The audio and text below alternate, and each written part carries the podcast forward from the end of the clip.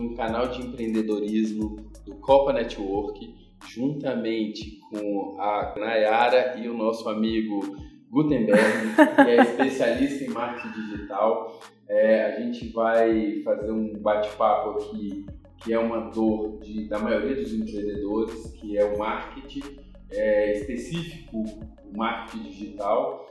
O Gutenberg é um, um especialista, a Nayara já passou, já teve experiência trabalhando em agência, ela sabe bem, e eu vou ficar aqui, é, vamos dizer assim, perturbando eles, porque como empreendedor eu também tenho a mesma dor. Bem, sejam bem-vindos aí todo mundo que está acessando o nosso primeiro podcast.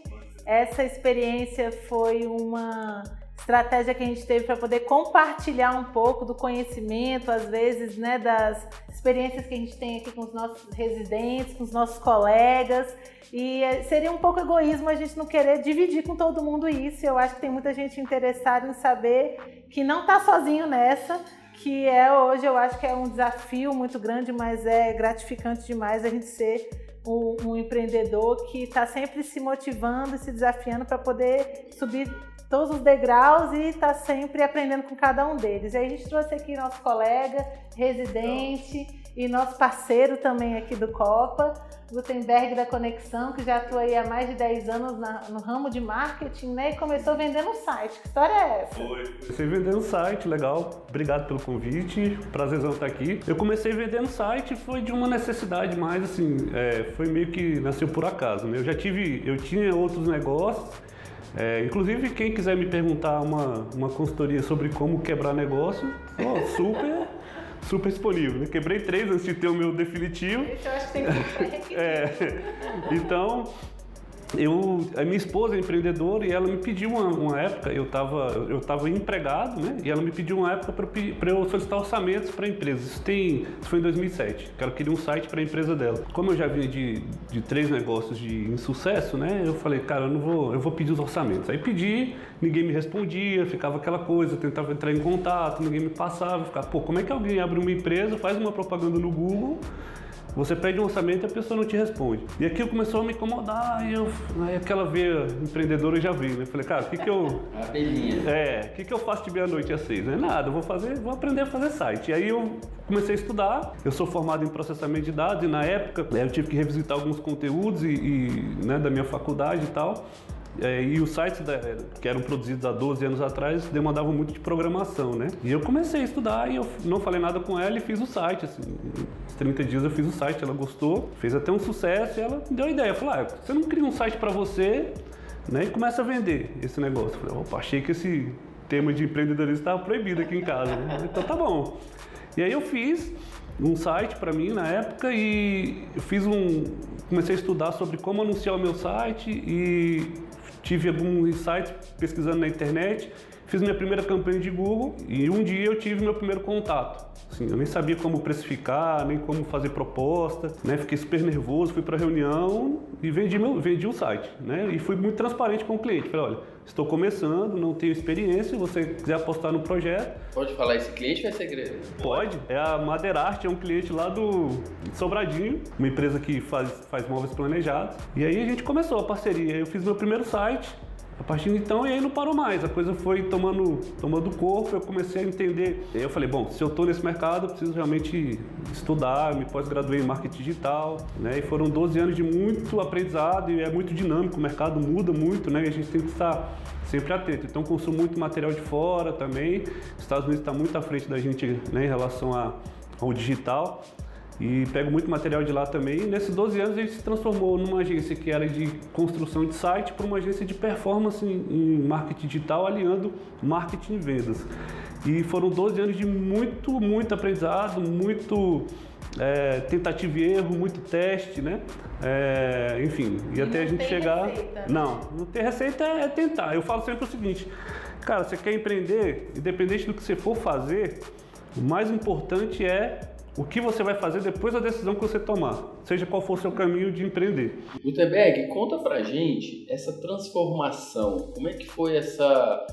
É, em que momento as pessoas entenderam que o offline já não dava tanto resultado e que realmente é, investir no online era algo extremamente necessário. Quando é que aconteceu de fato essa transformação e como que isso se deu e hoje o quanto isso é importante hoje dentro de uma empresa, seja ela uma empresa pequena ou uma grande empresa? O, digital, na verdade, ele vem no, no, processo de amadurecimento já muito rápido, né? No começo, assim, eu acredito que para o final do, dos anos 2000, ali, 2008, 2009 as empresas já sentiam sim uma necessidade de, de, terem uma presença digital, mas ter um site naquela época já era suficiente para que ela conseguisse algum resultado. O site, o site já é um marketing digital? É, na época, assim, na época era. Ela já se diferenciava muito Você do fala, concorrente. Falar na época, da, há 10 anos atrás? É, quantos anos? 10, 12 anos atrás. A, a gente está falando aí, Facebook, a gente está falando de quando? Ah, acho 2000 e 2010, vamos 2010, dizer. É. Né? Antes era Orkut. Era Orkut, né? é. Então, assim, você, você já tem um site ali naquela época, você já tinha um diferencial enorme, né? Então as pessoas estavam começando a entender o Google como funcionava, como uma ferramenta importante de busca. É, antigamente uh, as redes sociais ainda não tinham esse, uh, esse apelo que elas têm hoje, né? Hoje todo, antes a gente tinha uma é, somente grandes players que produziam conteúdo. Né? Hoje a gente está produzindo conteúdo aqui, a gente está dentro de casa, bota o celular na cara e produz um conteúdo. Né? Então a capacidade de, de, de, criação de conteúdo ficou muito maior do que a de consumo de conteúdo, porque todo mundo virou produtor. Né? então, então, assim, é, naquela época, então, você ter um site já se posicionava de uma forma diferente. É, o tempo passou, eu acho que lá para 2010, 2011, todo mundo começou a construir seus sites, eram várias plataformas de, de clique e arrasta, que né, todo mundo começou a ter mais acesso. O site demandou muito menos de programação, né? Foi uma a barreira de entrada ficou menor. Então, é, já ter um site já não era um diferencial. Eu acredito que 2010 ali começou aqui no Brasil, né, um movimento de você realmente ter um marketing de performance mesmo. Você publicar seu site, fazer suas campanhas, começar a medir alguns resultados. Eu acho que ali começou uma transição mais forte do off para o online, quando os empresários começaram a perceber que no on ele conseguia medir o resultado de cada ação, né? E no off, não. Né? Você lembra a gente, eu sou do tempo que a gente sentava na frente da TV lá no horário nobre, para ver a novela, por exemplo, e você era impactado lá por uma propaganda e você eventualmente ia para comprar aquele produto ou não. E a informação estava toda na mão daquele vendedor. Você não tinha como pesquisar antes sobre o produto. Né? E hoje com... Como rastrear, é... né? Se de fato aquele cliente que foi parar na loja, Isso. ele foi porque ele foi impactado pela propaganda no horário nobre Exato. ou se ele eventualmente estava passeando no shopping é, e, e, viu o produto. Você acha que isso foi uma tendência impulsionada principalmente pelo empreendedor, pela necessidade realmente de medir o quanto que ele investia na ponta aqui como publicidade e quanto que ele tinha retorno de venda lá na frente?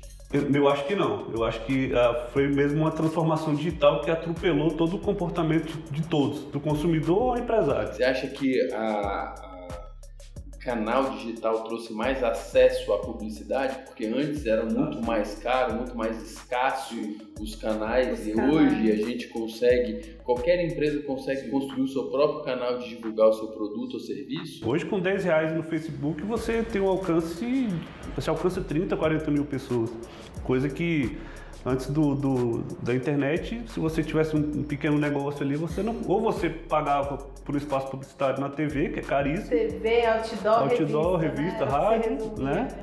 E ou, então você não aparecia, né? E hoje você consegue, é, de dentro de casa, formar um, um, negócio lucrativo, enfim, alcançar muitas pessoas, impactar várias pessoas com, com, com a internet. Impressionante o quanto o rádio ele se mantém vivo até um pouco do que a gente está fazendo aqui hoje, né? Porque o áudio ele acaba que ele, é, ele não cria nenhuma barreira, né? Você não, você não precisa estar tá vinculado a algum tipo de aparelho. Você está é. no carro, você pode estar tá ouvindo, você está no celular, você está ouvindo, né? É. Então acho que o rádio ele é, ele é considerado hoje é, offline, mas ele tem uma produção hoje pode ser online e é o rádio eu acho que é um dos meios de comunicação mais antigo e que eu acredito que tem hoje ainda assim a gente enxerga como moderno, né? É, é. O, eu digo mais assim, eu digo o formato do áudio, né, em si.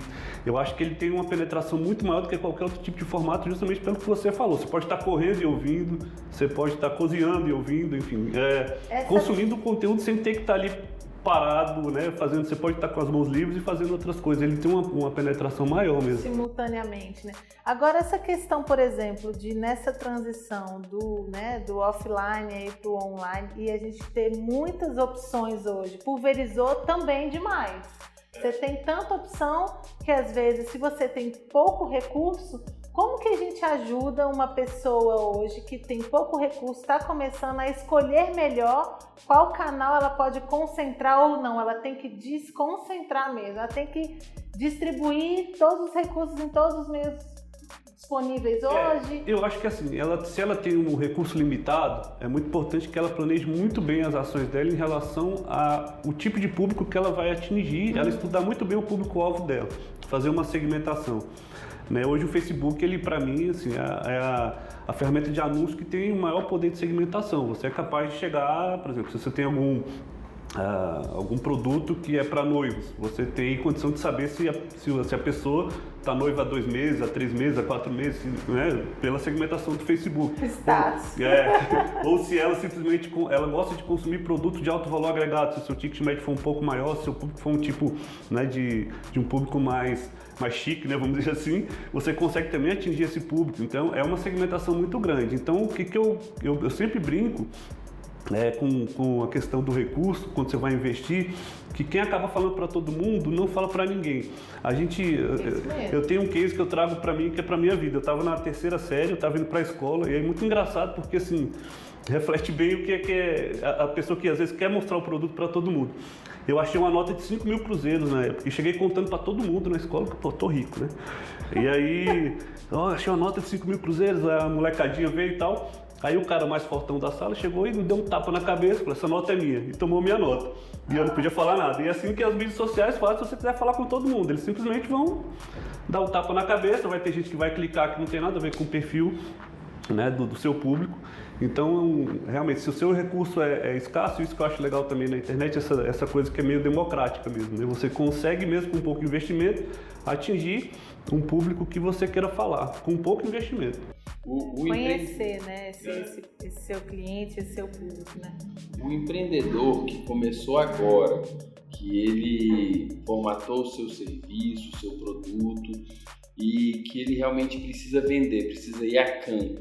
Qual é a dica que você dá? Como é que ele é, inicia essa jornada aí é, para divulgar o seu produto ou serviço? É, eu, eu sempre falo o seguinte, são três passos que eu acho que ele tem que tomar. E o primeiro é essa segmentação, né? identificar bem o público-alvo dele. É o mais difícil, né? É, é o mais é, difícil. É, eu acho que tá aí um, um grande desafio. Não tem uma ciência hoje que diz para você como você é, vai definir esse público-alvo. E mesmo que ele saiba que são vários é, perfis diferentes, que ele escolha um. Né? Para começar, é. escolhe um. Isso. Eu falo com cinco línguas hoje, mas vamos falar primeiro com uma? Explica que, um pouco sobre o que, que, que ele é, concentra melhor esses que recursos. Que é escolher o público-alvo? É, por exemplo, eu vou dar um caso prático. A gente atendia uma clínica de estética e eles faziam uma campanha é, para todo mundo. Né? E aí a gente, é, ela investia lá mil reais, por exemplo, no Facebook, no Google e não tinha muito retorno, não tinha né? Nada de as pessoas que convertiam não eram, não tinha fit, né? Que a gente chama, não tinha esse, esse apelo para o negócio dela. Não estava. E quando a gente chegou, a gente pegou simplesmente e, às vezes é um dever de casa que a gente tem que fazer mesmo, olhar para dentro do nosso negócio, perceba quem fechou o negócio com você no, nos últimos seis meses ou no último ano e faz um, um, uma, uma segmentação bem simples, idade e sexo, vamos dizer assim uma faixa etária. É 35 a 45 anos, por exemplo, era o caso da clínica, né? E eram mulheres. Então, 80% dessa pesquisa deu para essas pessoas. Então, o é, que, que o Facebook faz, o Google faz quando a gente não segmenta? Ele separa uma coluna, masculino e feminino. Se você pega mil reais, ele pega um pedacinho do, do dinheiro e coloca para entre 18 e 24 anos, para o público masculino, também entre 25 e 40, e assim ele vai. E aí você vai falando com muita gente que não tem, não tem fit. E ele pega uma, um pedacinho só do seu orçamento e coloca para o seu público ideal. Quando a gente fez esse, esse trabalho, a gente percebeu que o público era feminino entre 35 e 45 anos, a gente colocou, concentrou todo o orçamento para esse público. Uma segmentação bem simples, bem básica. Eu vou dar uma provocada. Provoquei. Em relação a, ao empreendedor que está começando agora, ele não tem esse histórico. Como é que ele faz? É, aí vai muito do feeling dele mesmo. de, de testar um público. Tem que testar, não tem outro caminho. Então, quando ele vai desenvolver, então, olha, empreendedores, está começando agora, fique muito atento a quem é o seu cliente, desde a modelagem de negócio, para que você consiga planejar esse orçamento de divulgação. Porque às vezes você vai montar a empresa, vai construir todo o negócio, vai, vai se estabelecer e na hora de divulgar, você vai perceber que para aquele tipo de, de cliente ou para aquele segmento que você vai comunicar, o custo ou tipo de serviço ou produto, o custo é muito alto. Então tem que mencionar isso para que na hora que você chegar na hora de vender, você não fique nem com o seu produto encalhado ou que você não consiga chegar no seu É cliente. isso que eu ia dizer. Na verdade, eu acho que uma grande dica é nunca abra, quem está começando, nunca abra um negócio que você mesmo não seria seu próprio cliente. Porque se ele não Pode, conseguir excelente. testar nele mesmo, já que ele não tem um histórico, ele pode ali ir indo pela eh, opinião dele de ah, será que eu ia gostar de, de tal coisa, de ser atendido assim, de ir num lugar que fosse assim, ou se não é um estabelecimento, é no meio digital, será que eu ia gostar de ter uma resposta dessa quando eu fosse questionar o produto? Ou como que é a forma que eu gostaria de, de, né, de ter a interação ou de facilidade de acessar o produto ou o serviço? Ele se questionar primeiro, como ele mesmo cliente do negócio que ele está ali, é, ou abrindo, ou formatando. Porque se ele não for, eu acho que ele nem sai do papel. Sim, é. Não, e uma dica legal também, uma ferramenta que você pode usar é o planejador de palavra-chave do Google, quando você parte da, da, da, ideia, quando você se coloca no lugar do seu cliente, pensar no seu produto da seguinte forma: que tipo de problema que meu produto resolve? Como que meu público procuraria por ele no Google? Então, por exemplo, uma clínica de estética lá, as pessoas devem colocar, às vezes, como acabar com a celulite ou como emagrecer, enfim, é, como reduzir medidas. E aí você faz esse exercício no, no, no, planejador de palavras-chave do Google, você tem uma ideia da quantidade de pessoas que estão buscando por aquele termo.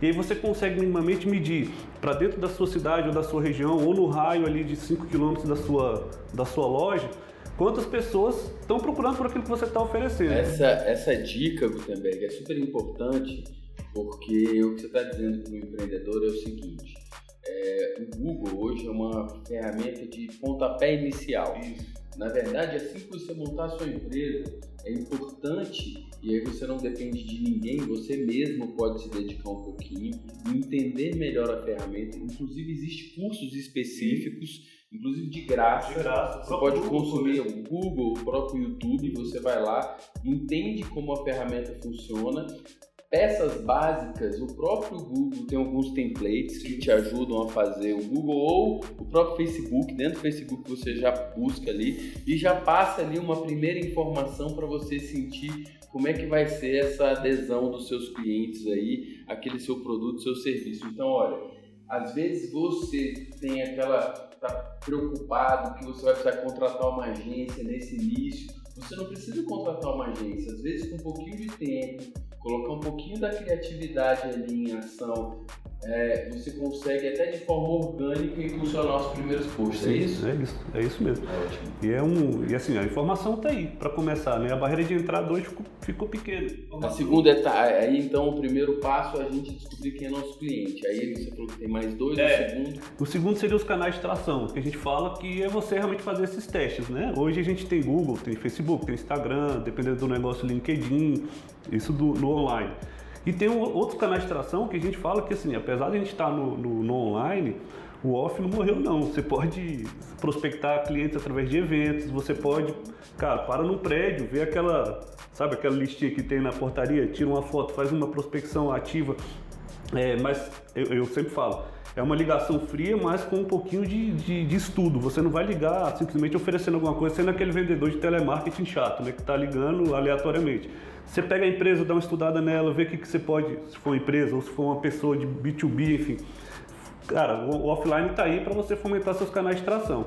Identifique esses canais de tração E aí você cria campanhas em torno deles e vê aquele que deu mais retorno. De repente fazendo um teste aí, hoje as respostas são muito rápidas. Em uma semana você já consegue medir o que deu certo, o que não deu, identifica qual é o melhor canal e aí é um, é um caminho. Você já consegue ter um canal de geração de demanda, você já criou um público, já tem um canal de geração de demanda. E o terceiro ponto, eu acho que é o relacionamento. É a forma como você interage com o teu público, ele converteu em venda, ele vai ter um tipo de relacionamento. Ele ainda não converteu, você pode oferecer mais alguma coisa, levar ele pelo funil ali, enfim, tentar é, fazer sempre ele comprar de você sem, sem ser de uma forma invasiva, né?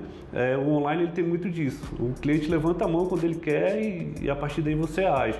Mas é óbvio, você precisa fazer um estudo muito bem elaborado antes e passa muito por essas três etapas básicas. Obviamente que cada um com seus desdobramentos, mas são três etapas básicas, né? Público-alvo, canal de tração e relacionamento. A gente teve aqui internamente uma pesquisa que a gente queria saber realmente quais eram hoje as Legal. maiores dificuldades, vamos dizer assim, dos nossos residentes aqui que são empresários, seja de pequeno, médio, porte, todo mundo tem aí um pouquinho dessa dor aí, que é trabalhar hoje a parte comercial e saber como que o marketing pode ajudar.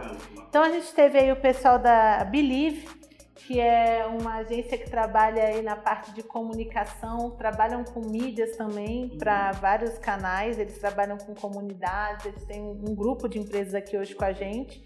São uma marca nova e elas tiveram recentemente uma dúvida no procedimento de como impulsionar um post. Uhum. Qual, quais são, vamos dizer assim, é, as melhores estratégias para poder se impulsionar um post? Ah, o que, que você falaria para eles assim? É, primeiro, não impulsiona o post. O post, ele, se você fez um post orgânico, deixa ele lá como orgânico, não impulsiona ele, cria uma outra peça como se fosse um anúncio, né? Porque quando você impulsiona um post já, já pronto, ele tem um alcance menor você não consegue segmentar tão bem o seu público a partir daquele impulsionamento, né? Aquele ah, comando automático isso, que a própria rede social é, fica te induzindo, isso, né? Fazer. Não Aqui. clica ali, fuja daquele ah, é? processo. Isso é interessante, porque a gente, a gente inclusive está num, um dos projetos desenvolvendo uma estratégia de, é, de posts. O que, que a gente imaginou? Primeiro a gente vai fazer os posts, vamos colocar, e depois a gente começa a funcionar do primeiro para o último. Então não faça isso. Não, não. Você pode até fazer peças de anúncio com esses posts, né? Ah. Gera um anúncio. Entendi. Duplicando, né? Duplicando. Mas não executar ali o comando que eles ficam te induzindo no impulsione o post. Isso. Entendi. Uma outra dica que eu dou para post, por exemplo, seja ele orgânico ou impulsionado, é, é você não colocar um link externo né, para o post. Porque hoje em dia as redes sociais querem que você esteja lá o tempo todo. E quando você coloca um link de saída, eles diminuem o alcance. O que, que, seria esse link de saída? Seria o site o da. Site, é Levar para o seu site. Levar para o seu site. Então, no nosso caso aqui, vamos supor que a gente vai patrocinar um link do Copa uhum. e vai entrar algum tipo de, de cliente e eu manter ele ali na página faz com que meu post tenha maior alcance. Se eu levar ele para fora e trazer ele para dentro de uma página nossa, a, a, a própria página restringe o, o, o, o, alcance daquele post. E a gente é alcance, a gente está falando alcance, alcance. Esse alcance é exatamente o que hoje? É quantas pessoas viram, Isso, né? quantas pessoas viram. E aí, assim, é, são métricas que, assim, quanto mais para o público que você segmentou, quanto mais pessoas virem, mais chance de conversão vai ter. E aí quando a gente é, coloca um link de direcionamento, esse alcance diminui e não é interesse da rede social tirar você dali. Então hoje ele já tem formatos de anúncio que você cria é, como se fosse landing page, né? página de captura dentro da própria rede social uhum. e o cadastro ele já é feito ali mesmo. Então se você quiser pegar dados de formulário, o Facebook e o Instagram, ele já tem como você criar campanhas desse tipo de cadastro e você cria os campos de formulário ali dentro mesmo. E quando a gente faz esse funcionamento num raio, por exemplo, de 3 quilômetros do, do local da nossa empresa, de 10 quilômetros, e de repente vem é, uma curtida lá da China, aí vem um comentário dos Estados Unidos. Ah, bacana. Vem um... Acontece muito. E o porquê que isso é, é tão frequente? É porque tem três tipos de, de segmentação lá na hora que você vai fazer esse, esse funcionamento por raio. É, tem as pessoas que moram na localização, então elas vão estar sempre aqui, e tem, tem as pessoas que estão apenas passando pela localização, então elas não necessariamente moram naquele local, então elas podem ser impactadas no momento que estiverem passando. Né? E o outro é quando você junta os dois, que moram e que estão passando naquele então local. São os imigrantes. É, exatamente.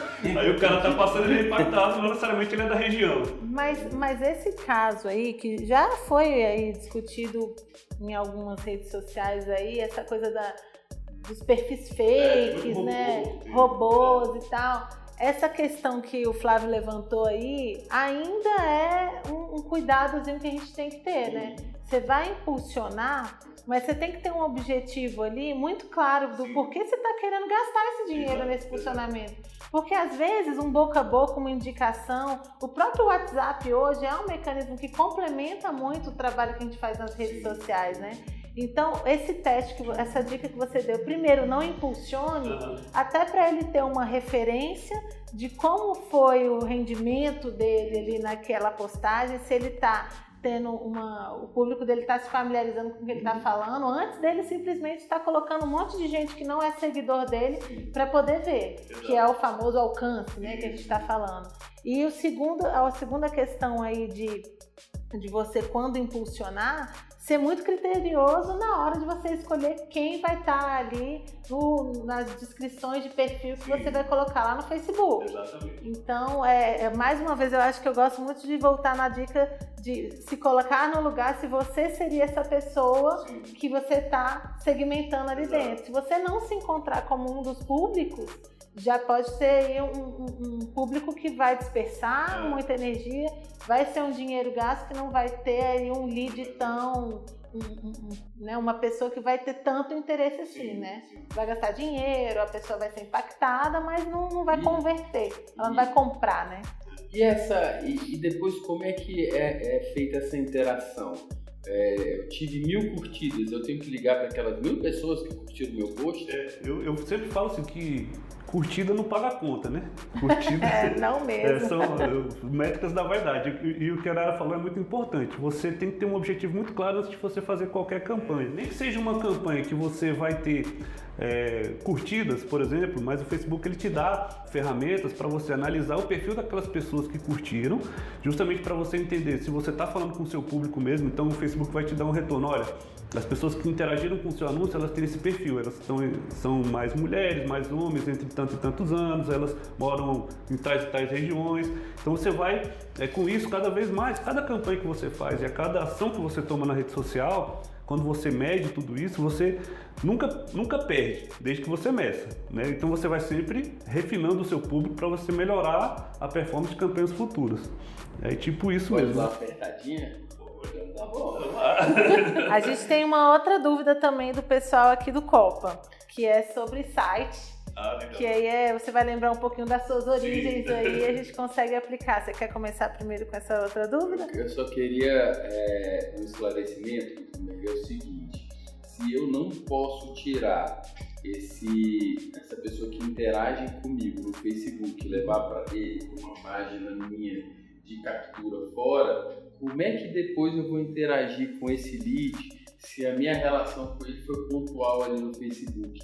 Em que momento eu preciso? Porque assim, a conversão ela só se dá, eu só vou aproveitar aquela, aquela, aquela, aquele lead se realmente eu conseguir trazer ele para uma conversão, entendeu? Aí você consegue criar o que a gente chama de públicos personalizados. Então, quando você cria uma campanha, você consegue depois, mesmo que você não saiba os dados daquelas pessoas que curtiram, você vai, obviamente, ter ali os perfis, de repente convida para curtir sua página, você pode entrar em cada um e curtir e convidando ela para curtir sua página, mas você pode fazer depois uma campanha só para aquele público que, que interagiu com aquela campanha anterior.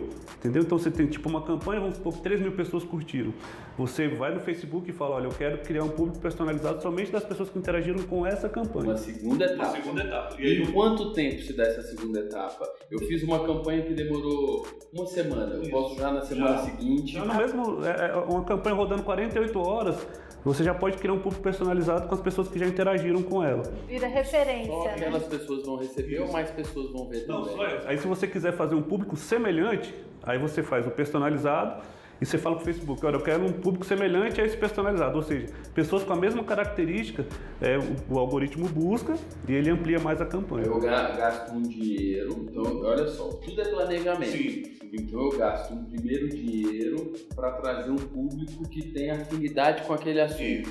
Depois eu gasto um segundo dinheiro para poder mostrar o que, que eu estou vendendo para aquelas pessoas relativos àquele assunto Exato, específico. Exatamente. E ali nessa página a gente consegue capturar informações como telefone, e-mail, o Facebook permite? Como não, é funciona? ele não permite. É, assim, tem alguns, é, tem alguns robôs que fazem, algumas pessoas já fizeram. O Facebook ele é, o que, o que dá para fazer é o processo inverso, vamos dizer assim, você tem uma lista de e-mails e você sobe para o Facebook e pede para o Facebook criar uma lista a partir daqueles e-mails que ele identificar, criar um público a partir daqueles e-mails que ele identificar. Ele identifica porque esse e-mail tem uma conta Isso, cadastrada no Facebook. Facebook. Agora o contrário, o Facebook não permite. Existiam no passado remoto algumas ferramentas que faziam esse tipo de, de, de situação, pegava dados da, da galera e assim é, Facebook e Instagram tiveram algumas contas bloqueadas de, justamente por causa dessa operação. Então, na hora que eu permiti que essa, esse público aqui, parte desse público, realmente interagiu nessa segunda etapa, a partir daí o processo é manual,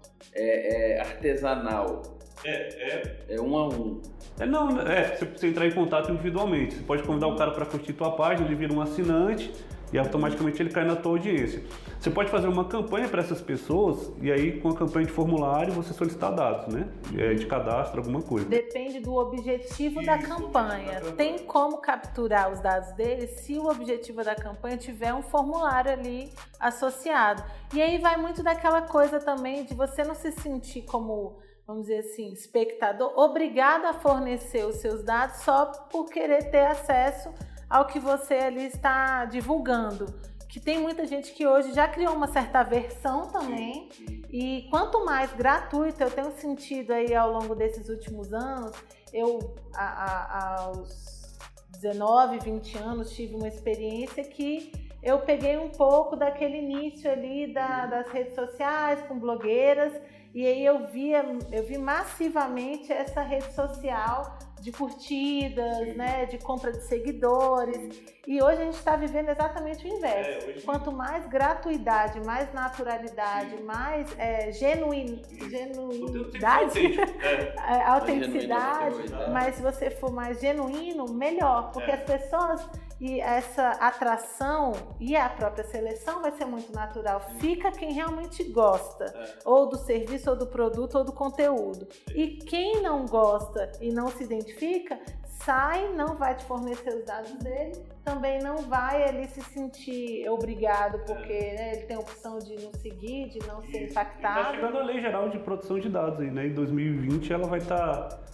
é, vai estar vigente, então assim, é, o seu conteúdo realmente ele tem que cada vez mais é, ir nessa linha que você falou, gerar valor para o usuário, para que ele não se sinta ali invadido.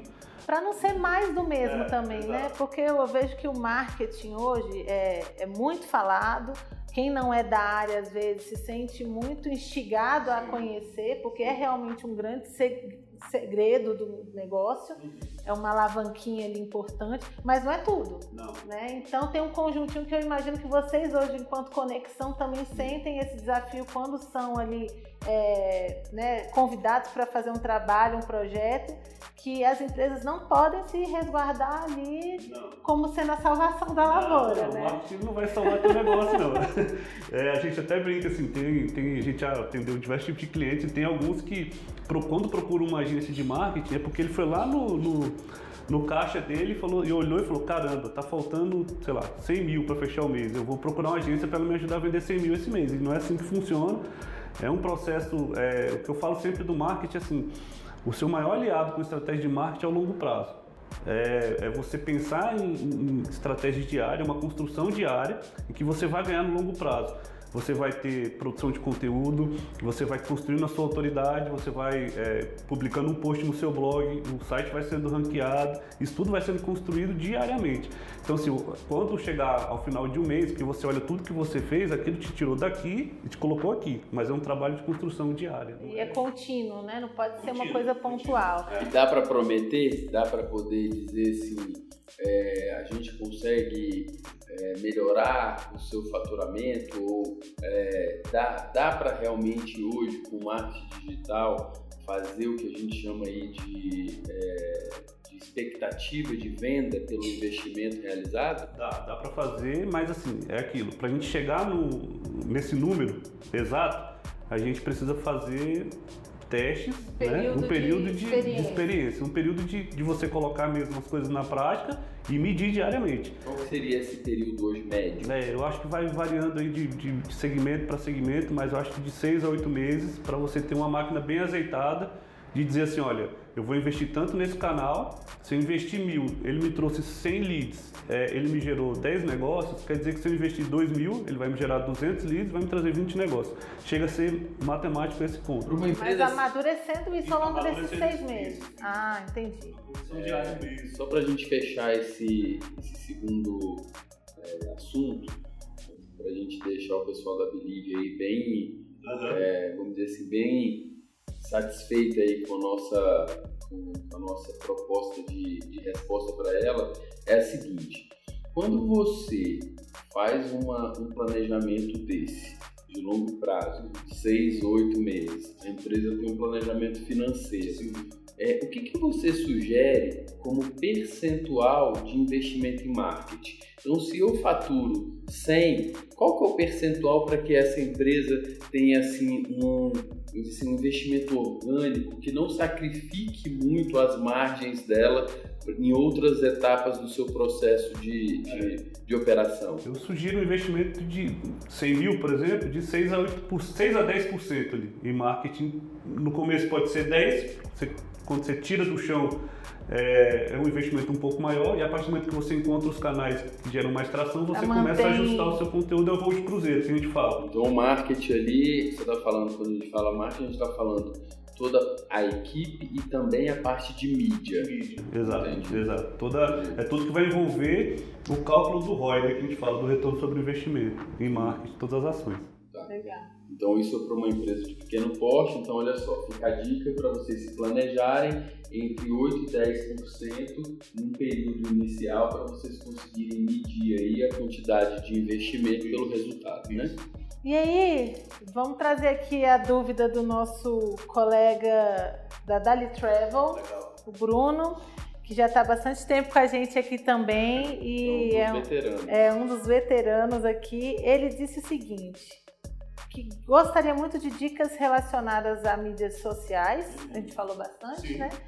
E o famoso SEO, que para a galera aí que não está muito familiarizada, vai ler muito CO, CO, é. e, e, tem gente que fala de várias é. formas, é o SEO, que é um, uma sigla, é, né? É a utilização dos mecanismos de buscas, né? Legal. É, bom, falando de mídias sociais, né, que, que eu, eu, eu, costumo dizer o seguinte, hoje, assim, isso aqui virou extensão do, do nosso corpo, né? A gente está sempre com isso aqui na frente, então em todos os lugares que a gente vai, é, as pessoas estão olhando o celular e estão navegando pelas redes sociais. A forma que você pode se posicionar é, com o teu conteúdo de redes sociais, eu acredito que são três formas aí, vai depender muito do, da pegada da empresa mesmo. A primeira é uma forma de, é, de você informar as pessoas né? Gerar um conteúdo de informação. Os blogs. É, e aí você vira aquele cara que, que gera um valor através de um conteúdo de informação, tirando dúvidas do teu público. É, geralmente você associa isso ao teu produto ou serviço, falando de coisas que ele resolve e tal, mas sem, no entanto, vender. Simplesmente tentando ajudar as pessoas, que eu acredito que rede social é uma via de duas mãos, é uma troca. Uhum. Né? E o conteúdo tem que ser livre de qualquer conteúdo orgânico ali, tem que ser livre de qualquer pretensão de venda. É mesmo uma troca para você ajudar. Então a primeira é essa questão da informação. Esse é o public post. Isso, isso. a segunda é a questão do entretenimento. Eu acho que se você às vezes tem um, tem um tipo de negócio que você não consegue de repente, sei lá, tu vende Havaiana, você não vai escrever um e-book de os materiais que são feitos Havaiana. Não, você, de repente, cara, você sai na rua fazendo uma, um conteúdo mais de entretenimento, colocando as pessoas para experimentarem ali tua Havaiana e tudo, você pode gerar um engajamento, gera um é, brand, trabalha a sua marca ali dentro. E o terceiro, acredito, seja motivação. As pessoas estão buscando muito essa questão da motivação e vai depender muito da tua pegada, do teu mercado. Acho que esses três pilares na rede social são muito importantes. De repente, seu negócio é aderente para esses três Uh, tipos de conteúdo. Uh, com relação a SEO, eu acho importante assim, é, atentar para uma coisa que está mudando e é muito recente e que a gente já percebeu isso, que é 60% das buscas hoje no Google, elas estão gerando zero clique Justamente porque quando você digita lá um termo, o Google já traz a informação no primeiro resultado de busca com toda a descrição daquilo, daquela dúvida que você digitou. Ele não te estimula a rolar para baixo ali para clicar em algum Nem a entrar na página, às vezes, né? Página. Receita de bolo hoje é. é... Em três linhas você já é, tem a resposta. É, né? a resposta. Então, é, como é que eu estou sugerindo às pessoas a trabalharem o SEO hoje? Através da ferramenta de palavra-chave do Google, você entender como as pessoas estão buscando pelo teu produto, mas não mais olhar o volume de busca né? Por, e sim olhar o volume de clique da palavra, aquela que está gerando mais clique. Né? De repente, aquela que tem um volume de busca muito grande, ela não está gerando mais o clique porque justamente o Google já está respondendo já tá ali, né? ali. Então, isso era uma coisa que a gente aplicava, cara, em 2018 para ranquear site. Hoje já não funciona mais. Já, já virou. É, já virou. Então, é importante estar atento, estuda, estuda mais sobre o fenômeno do, do zero clique que, é, e aí você consegue entender um outro caminho Você tem alguma referência legal para a galera entrar lá? Eu tenho meu site, conexão.marketing. Ah, Entra lá, muito bom. tem artigo, tem vídeo, a gente explicando isso. Eu vou gerar um clique é, já, esse assunto me interessa. É muito importante porque assim, o Google amplificou muito a maneira de, de entrega. Antigamente a gente fazia uma busca simples e ali a gente tinha todos os links dos sites relacionados àquela busca que a gente fazia, né?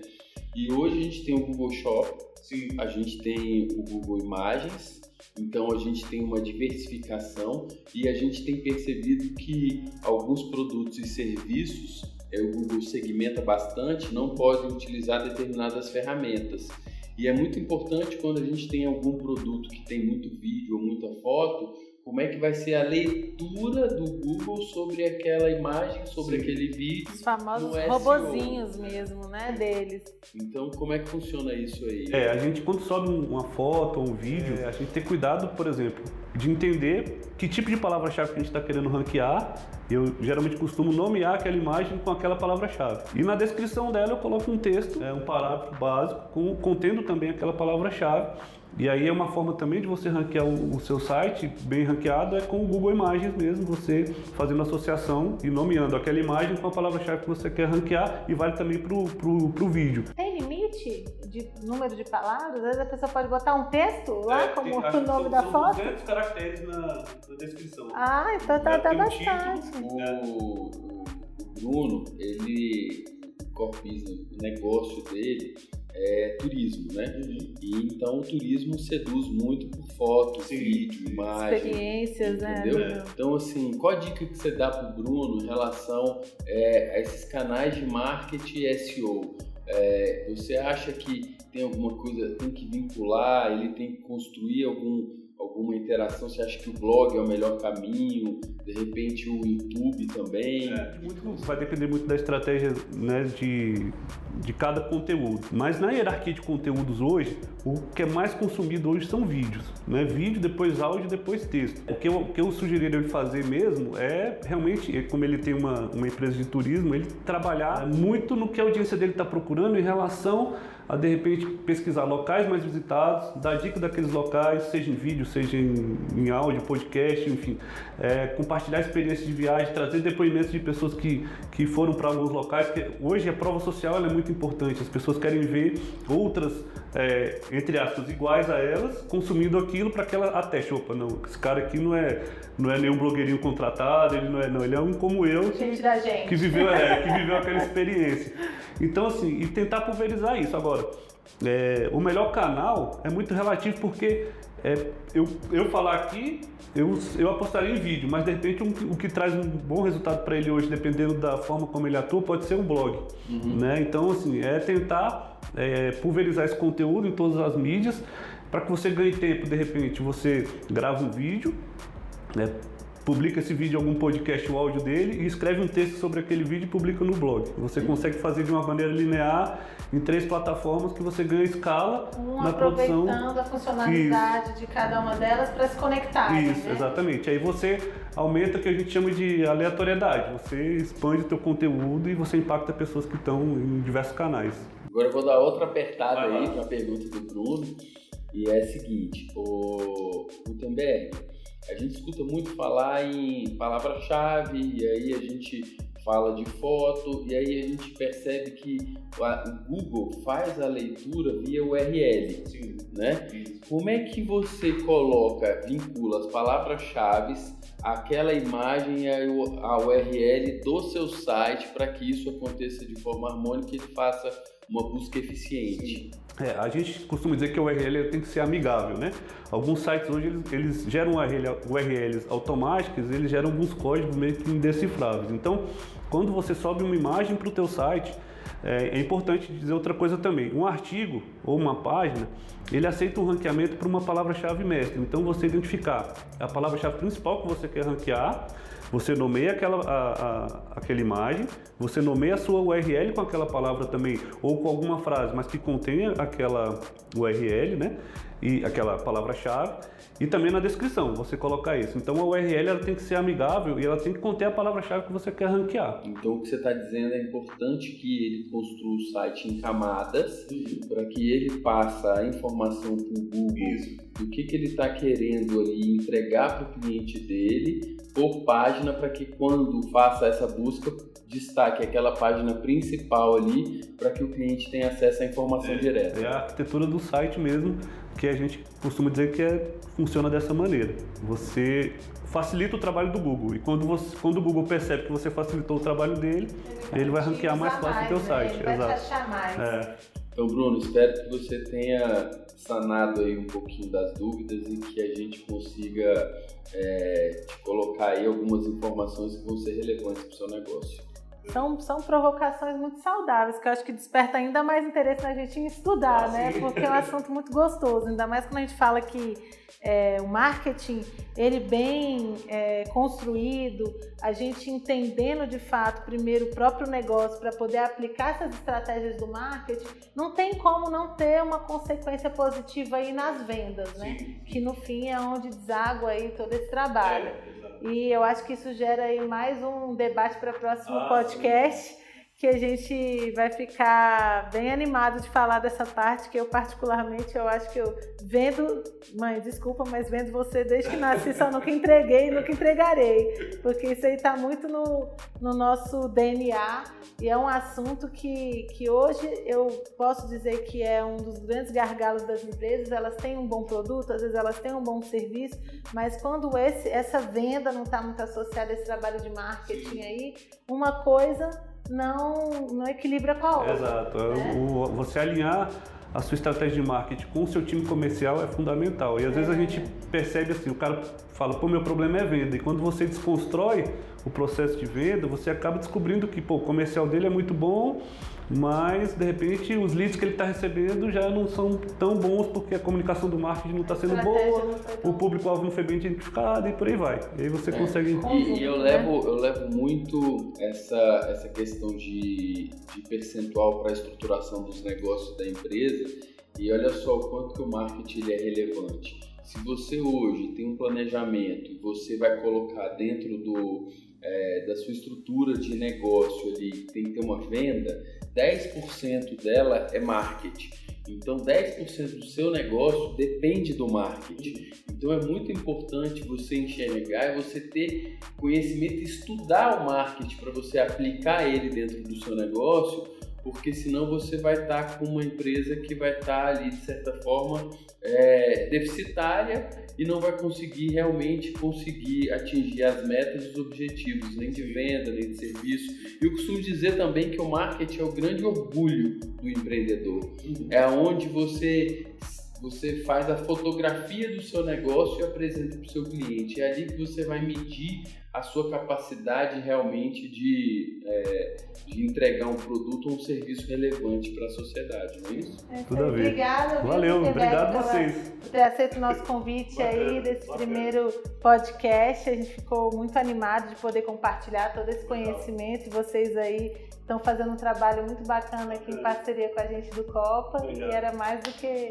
é, necessário a gente trazer para perto e falar para todo mundo aí que a gente sabe para poder tentar ajudar. Né? Os nossos residentes aí que eles realmente é, participem, coloquem aí temas relevantes para que a gente consiga fazer é, podcasts como esse que venha a gerar valor e agregar conhecimento no negócio deles. Para quem ainda não consome, passe a consumir. Esse tipo de conteúdo hoje está muito disseminado, mas ainda é pouco é, utilizado, né? E eu acho que a gente está na academia, a gente está no carro, no trânsito, é muito fácil da gente estar tá sempre acessando ele aí por um, seja por um Spotify ou por um Google, né? Que também tem algumas sim, plataformas que fazem né? o streaming direto, é, né? E a gente vai ter aí sempre alimentando, eu não sei com qual frequência ainda, né, Gisele? Mas a gente vai tentar sempre trazer temas muito atuais, temas que estejam em voga na nossa realidade mesmo, porque a vida não tem nenhum, essa vida de empresário não tem nenhum glamour como vendem por aí. É pé no chão, é dia a dia ali e é trocando experiências igual a gente fez aqui agora, né?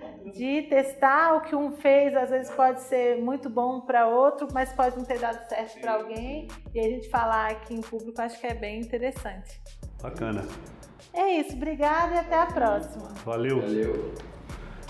Show de bola.